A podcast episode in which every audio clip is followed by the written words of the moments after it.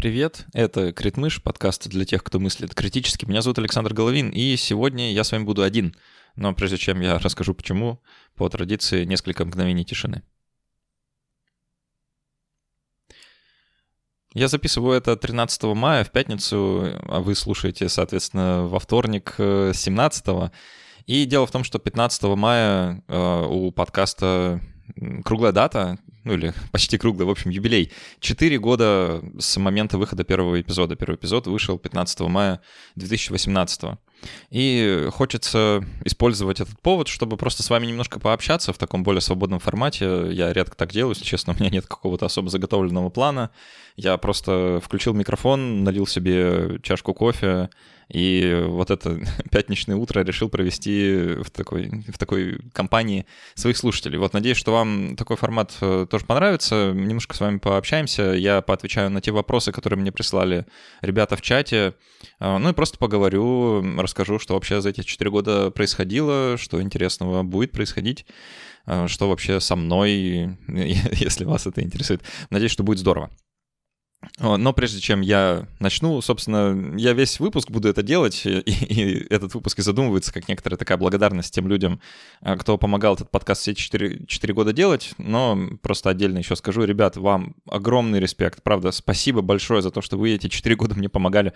Я, признаюсь честно, с самого начала не ожидал, что оно так случится, и это не первый проект в моей жизни, который я начинаю, и который, ну, как бы успех которого мне бы хотелось видеть, но это первый, который действительно удался.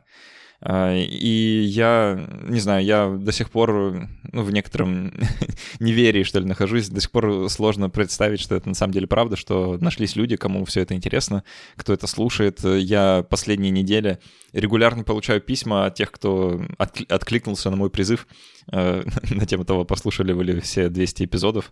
Э, и мне люди пишут, что действительно слушали. Это невероятно приятно, ребят. Правда.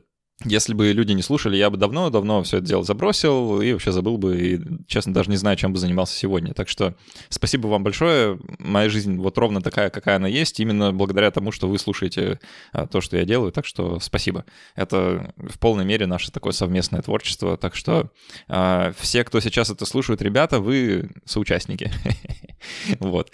Так что спасибо большое еще раз. Если вы хотите если вы давно слушаете и все вынашиваете в себе желание э, как-то подкасту помочь э, и приобщиться, так сказать, к его созданию, то, пожалуйста, проходите на Patreon или на спонсор, или куда вам удобно. Э, можно просто прислать э, чаевые на карточку, я это тоже очень люблю. И всякий раз отвечаю тем, кто мне сообщения там присылает. Так что, ребят, спасибо. Ну что, у меня есть некоторый пул вопросов, вот, из которого я буду потихоньку доставать э, некоторые пункты и буду пускаться в пространное рассуждение, так что давайте с этого и начнем. Юрий присылал несколько вопросов, начну с первого. Изменилась ли как-то жизнь и мировоззрение после задержания? Да, я несколько раз упоминал об этом в, в подкастах, в выпусках, которые делал, и так в целом писал людям, кто меня знает.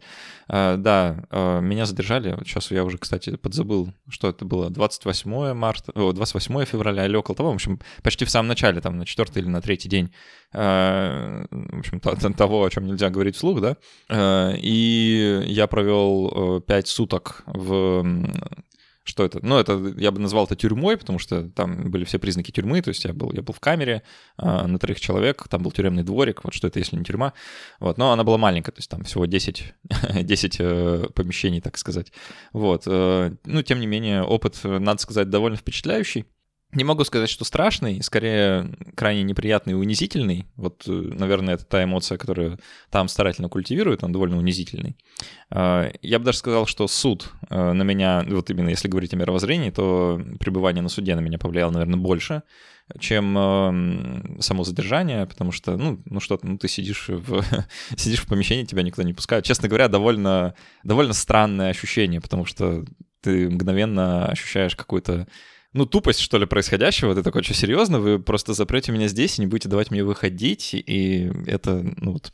Не знаю, это даже освобождает как-то. Ты внутри себя чувствуешь довольно свободно, как-то не странно, вот, но тебя ограничивают в перемещении, отбирают у тебя некоторую такую субъектность, и это, конечно, очень неприятно. Ну вот суд, о, ребята, это, конечно, это довольно феерично, потому что я так получилось, что у меня не было защитника, то есть э, там, ну, в общем, так все хитро делается, что адвокат просто не успеет к тебе никак приехать, потому что никто никому ничего не говорит, телефон тебе не дают. Я буквально, проведя ночь в Клоповнике, также известном как э, камера в отделе полиции. Вот Клоповник — это не метафора, там действительно были клопы. А, я оказался вот в той же самой одежде, просто ну, ну, буквально меня привезли на суд. Вот еще там я много-много часов провел в автобусе прямо перед зданием суда. И знаете, ощущение такое, что как бы все против тебя, абсолютно все против тебя, и, ну, я пытался защищать себя сам, там, как-то не хотел сдаваться без боя, так сказать, и, судя по всему, из этого получил чуть больше, чем мои товарищи, которые были задержаны вместе со мной. Там э, ребятам дали по трое суток, мне пять, ну, видимо, за то, что вот как-то э, заставил судью печатать лишнего, вот. Э, горжусь этим чуть-чуть, но, честно говоря, в процессе было невероятно страшно, переживать это заново как бы не хотелось бы. А, но глобально мировоззрение, наверное, сильно не изменилось, потому что я и раньше был вот ровно такой, все мои взгляды, они никуда не делись, они, наверное, лишь усилились. И а, в чем изменение я могу отметить, наверное, только в том, что я чувствую как-то больше какой-то ну, можно это назвать, наверное, ответственностью, потому что я популяризацией науки, вообще в целом популяризацией мышления, рациональности в России занимаюсь довольно долго. Уже я даже не могу вспомнить, когда я начал, ну, году в 2014, наверное, да, а, может, 13 даже. Я еще в ВУЗе учился, вот как со мной как бы начала происходить вся эта история, и я начал в эту тусовку вовлекаться, и много чего сделал, то есть, ну, много было и лекций, дискуссионных клубов, э, фестивалей, выступлений, а, теперь вот подкаст, и, ну, большая работа, на самом деле, была проделана, так, если оглянуться назад. И хочется, хочется думать, что эта работа не напрасная. И наверняка так и есть, по крайней мере, а, слушатели и там, люди, которые подкаст помогают делать, меня регулярно в этом убеждают, но я, я верю. А, но все равно есть ощущение, что недостаточно было сделано, потому что то, то влияние пропаганды, которое я наблюдаю сегодня на людей вокруг, оно, конечно, довольно удручающее. А, честно скажу, и порой как бы ты слышишь очень странные фразы от людей, от которых нельзя заподозрить в том, что они какие-то а, недумающие, нерациональные. Это, конечно, плохо. И чувствуется, что большая работа еще предстоит. Это вот, наверное, то, что придает мне сил как-то, ну, не складывать ручки, не сдаваться, потому что я ощущаю, что, ох, блин, сколько придется это все разгребать, сколько всего нужно будет сделать. Э, когда, ну, наконец появится возможность э, как-то на что-то влиять, и я уверен, что такая, такой момент наступит, и хочется как-то не то, чтобы быть к нему готовым, а скорее быть в нужном месте в нужное время, да, кто знает, может быть, когда-нибудь на российском телевидении в прайм-тайме федеральных каналов будут, э, ну или не федеральных, в общем, каких-нибудь каналов э, будет выходить популярные передачи на тему там критического мышления, и было бы очень здорово приложить к ним руку и вообще как-то эм, повлиять, ну не то что на, скорее на, ну на обучение, можно сказать, да, на повышение уровня осознанности людей вокруг. Это вот та, та цель, наверное, которую я перед собой ставлю. Второй вопрос от Юрия. Собираешься ли еще участвовать в митингах и ждешь ли повторных задержаний? Блин, честно говоря, не знаю, потому что э, после того, как э, ну, вот, со мной это случилось, э, было еще несколько таких э, митингов, и я сразу понял, что я на них не пойду, просто потому что ну, я не видел в себе сил после, после того, что произошло. А, это, наверное, тот эффект, на который, в общем-то, все, все рассчитывают, когда такое делают, и плохо, что я, конечно, такому настроению поддался, но ничего не мог с собой поделать. Вот, но сейчас э, пока никаких э, брожений не предвидится, а по очевидным причинам, просто люди, люди не, не видят никаких способов на что-то повлиять, и я понимаю. Ну, пока ждем, да, ничего, посмотрим, что будет дальше. Повторных задержаний в этой связи пока не ожидаю, но вот, э, ну, по, по крайней мере, в связи с митингами. Но, честно говоря, в связи со своей работой, да, вполне ожидаю каких-то проблем.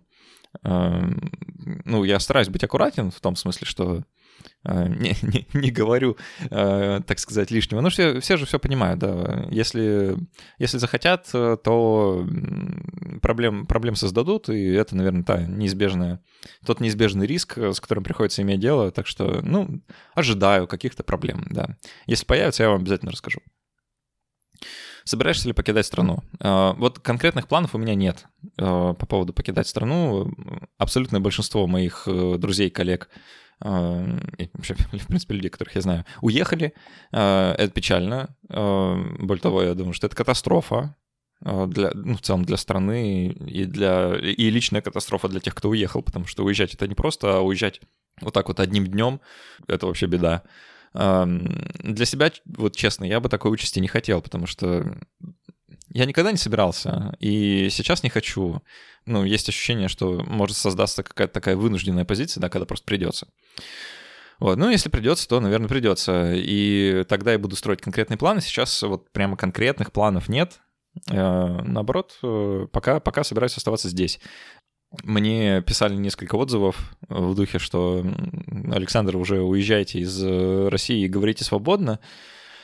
Я это воспринимал, честно, как некоторый такой упрек, что ли, да, потому что я тут таким занимаюсь каким-то изопуским э, языком, э, говорю иносказательно о тех вещах, о которых нельзя сказать, и, честно, чувствую себя неловко вот перед вами по этому поводу, потому что чувствуется, что, ну, как-то, ну, мне, наверное, следовало бы высказываться прямее и более открыто. А, но я пока не знаю, как это делать. И уезжать, да, это, это, это привлекательная идея, типа, вот уеду из России, буду записывать удаленно, типа, как я сейчас обычно делаю, буду записываться удаленно, да, и буду рубить правду матку, значит, как захочу. А, идея чудесная, вот только э, честно скажу, наверное, если бы, у меня, если бы у меня была финансовая возможность так сделать, я бы, наверное, так и сделал. Но э, в роскоши подкастеры в России не купаются, я, я тоже нет, поэтому остается то, что остается. Вот. Есть ли идеи по расширению проекта наподобие новых ведущих, рубрик, видео на YouTube? О, классный вопрос. И знаете, так забавно получилось, что вот до 24 февраля э, я платил зарплату трем людям помимо себя. То есть вот э, над проектом трудилось э, четверо людей, включая меня. Э, кроме меня это Катя Горинская, э, художница, вот с которой мы в последнее время ничего не делаем, к сожалению, просто потому что и, и со всеми остальными точно такая же история. Финансовая возможность э, пропала, как бы это делать. Эм, Маша была на возродившемся Инстаграме. Сейчас, так, знаете, смешно, потому что вот э, я все эти годы тупил и Инстаграм не делал. А сейчас э, только-только стоило взяться, только-только мы там все придумали, наладили, там рубрикацию, какой-то визуальный стиль, договорились, все было оплачено, там труд, труд человека оплатил. И тут внезапно, хоп, и Инстаграм все, больше нельзя. А, заблокирован там так, и так далее. Как бы смысл вроде как пропал. Вот, так что и тут тоже не получилось. И э, Максим занимался монтажом. Вот тоже передаю, ребят, всем большой привет, если вы вдруг это слушаете. Я про вас про всех помню и с большим сожалением э, как бы отмечаю, что пришлось э, все эти расходы сократить, просто потому что, ну, денег нет. вот. Так что о расширении сейчас речи, наверное, не идет, скорее наоборот о каком-то э, каком-то сжатии, можно говорить, потому что, ну вот, работало 4 человека, теперь я один, то есть я записываю, монтирую, да, это все делаю сам. И не то чтобы это какая-то новость, потому что я и раньше, в общем-то, большую часть времени все, всем занимался ну, в одиночку или почти в одиночку. Так что работа привычная, но, тем не менее, о расширении сейчас, наверное, говорить рано, просто потому что ну, куда, как, да, на какие, э, на какие ресурсы, как говорится. Скорее, скорее не о расширении идет речь, а о том, чтобы наладить процесс э, ну, вот в новых реалиях, да, э, и сделать несколько таких вещей, которые, ну, просто как дополнение к подкасту, вот, например, про дискуссионный клуб, да, который я буду организовывать для спонсоров и патронов. Вот мы уже первую встречу провели, в мае проведем вторую, и это как бы то, то расширение, на которое есть силы, и ну, куда стоит, наверное, бросить э, свое внимание. Вот, а другие вещи вроде новых ведущих, это интересная идея, кстати, я не знаю. А, если я вам надоел за 200 эпизодов, можно, в принципе, попробовать, да, кого-то поприглашать. Рубрик, вот, честно слово, рубрики не люблю, потому что оно какое-то такое исключительно а, то, ли советское, то ли телевизионное, я даже не могу понять, откуда у меня неприятие к этому слову, но вот какое-то оно такое. А, видео на YouTube точно делать не буду, просто потому что видео, ну, совсем не мой формат. Я перед камерой себя чувствую как-то неуютно, а вот с микрофончиком ничего, посидеть как-то более-менее нормально. Э, следующий вопрос. Как обстоят дела с подкаст-студией «Две дорожки»? О, э, замечательный вопрос. Э, кажется, все хорошо. Вот с ноября прошлого года я решил какую-то активную деятельность в студии свою э, прекратить, просто потому что решил сосредоточиться на подкасте. Вот, еще не знал, что, что грядет. И там ребята, в общем, без меня уже э, довольно давно и довольно продуктивно занимаются, так что у студии все хорошо. Э, судя по календарю, да и вообще по тому, что я э, о работе студии слышу, там все нормально, и подкасты пишутся, клиенты приходят, продюсерские проекты множатся, растут, так что э, все хорошо. Если вам вдруг нужна студия в Петербурге, то вот лучше, лучше студии вы не найдете. Вот я вам как, как пользователь этой студии говорю, не только как сооснователь. Э, никакого конфликта интересов у меня уже, наверное, нет. Э, так что я сам туда с удовольствием прихожу записываться всегда. Это очень удобно в центре города. И э, ребята там очень-очень-очень радеют за качество, за клиентский сервис. Так что не стесняйтесь, вот заходите. Есть сайт удобный, э, есть канал в Телеграме, кстати, вот я, наверное, ссылку на него оставлю. Ребята делают канал, где всякие полезные, полезные ролики выкладывают, полезные статьи, гайды и все такое. Так что если вас подкастинг интересует и вообще судьбой российского подкастинга, эм, судьба российского подкастинга вам не безразлична, то заходите туда.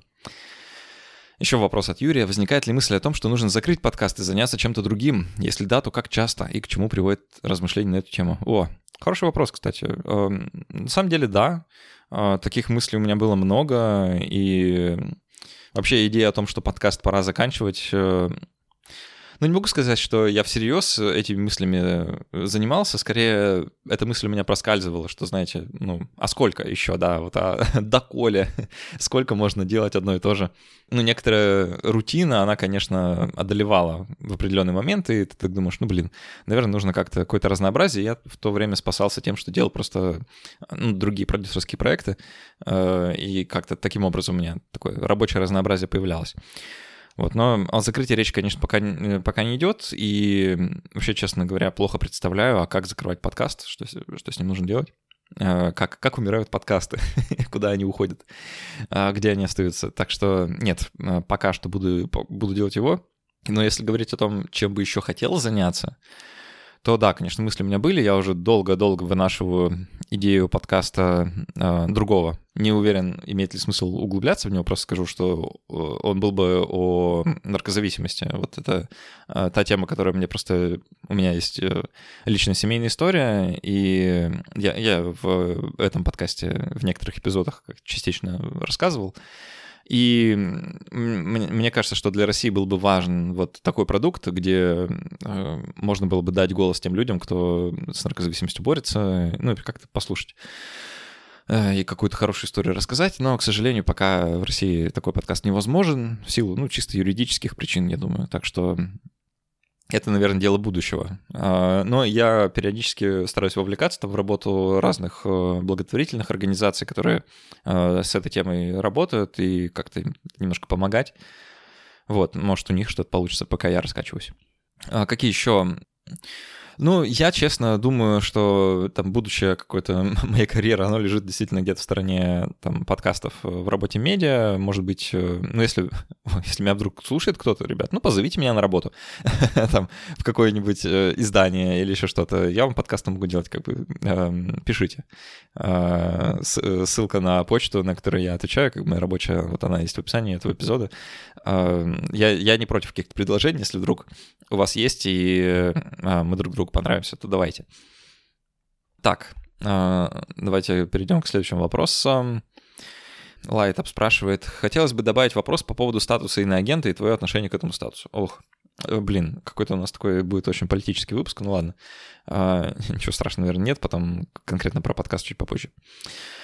А, про статус иноагента. А, ну, ребята, а, я не знаю, как, какое может быть отношение к этому статусу, но это ужасно омерзительная цензура, такое клеймление людей иностранными агентами, на чем свет стоит, почем зря. Никакого, конечно, это никакой не аналог там, закона, который есть в Соединенных Штатах. Если вы читали его, то вы знаете, в чем, в чем разница. Разница огромная, колоссальная просто это ну, никакому сравнению не подлежит. Ближайшее сравнение — это скорее там, с цензурой в СССР. Ну и отношения соответствующие. Меня, конечно, забавляют все эти, не знаю, культурные мемы, что ли, вокруг вот этой вот э, фигни, как я сейчас выскажусь э, цензурно, а вообще нецензурным словом ее называют на «Медузе», да, вот эта вот штука про данное сообщение, материал, созданный или распространено.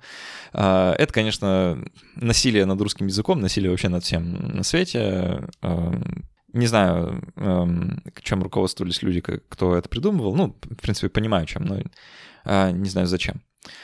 А, меня немножко задевает, когда люди, знаете, пишут, что вот э, статусный агент, это, значит, э, знак качества, признания. Ну, наконец-то, типа, вот это, это типа, хороший человек теперь, значит, э, как в такой в нашей иносказательной России.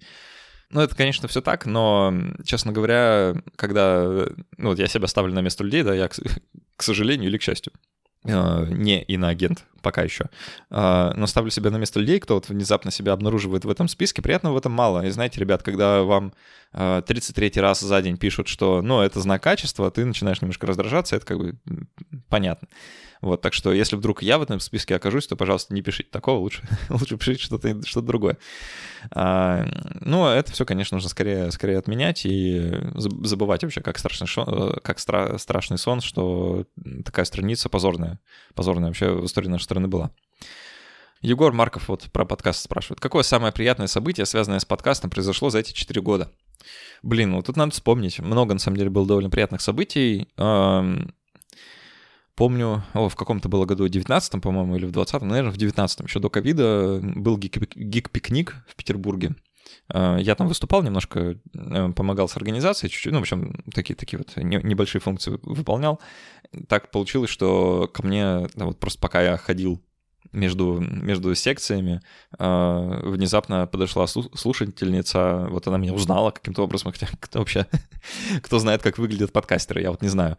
Э, узнала, вот, и мы просто постояли, поболтали, это так, ну, действительно было приятно, когда вот э, внезапно люди узнают и что-то спрашивают, говорят, я тебя слушаю, это здорово. Вот еще, наверное, какое, эм, про какой случай расскажу. Как-то так со мной случайно получилось. По-моему, это был 2020. Блин. Нет, тоже 19 Это было летом 2019 года. Э, мне внезапно написали ребята, которые организовывали э, форум для представителей медиа, международный медиафорум в Казахстане. Он был на тему э, противодействия э, экстремизму вот посредством пропаганды критического мышления в медиа. Вот, ну, какой-то такой у него был посыл, он был сделан, а, организован на деньги Евросоюза. Гражданская активность такая про, а, про медиа и про медиаграмотность. И ребята из организации мне внезапно написали на почту и пригласили выступить. Я, если честно, довольно сильно удивился, типа, ничего себе.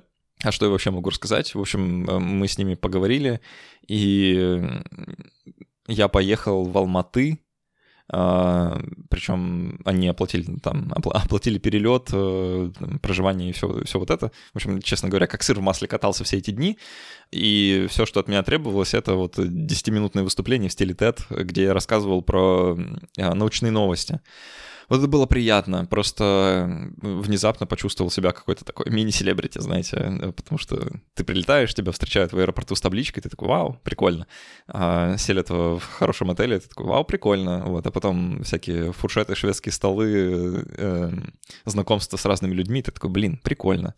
А, но самое приятное, наверное, было вот что. А, там была репетиция как бы в нулевой день, был прогон э, этих лекций. К сожалению, записи не осталось. Вот, кстати, да, это большое, большое сожаление, потому что там что-то, видимо, пошло не так, когда было мое выступление, записи нет. Но, короче, э, в нулевой день было, была репетиция, и я так сильно затупил на репетиции, что вообще обругал себя по полной, что я забыл текст, э, все свои переходы, все не продумано было, как-то мне не нравилось. И тут еще внезапно организатор говорит, о, а еще завтра на наше выступление придет э, посол Евросоюза в Казахстане. Господин посол заглянет к нам, говорят. Я такой, блин. Я просто пришел в отель и до самой ночи, вот просто пока не начал врубаться, реально прогонял свое выступление перед зеркалом.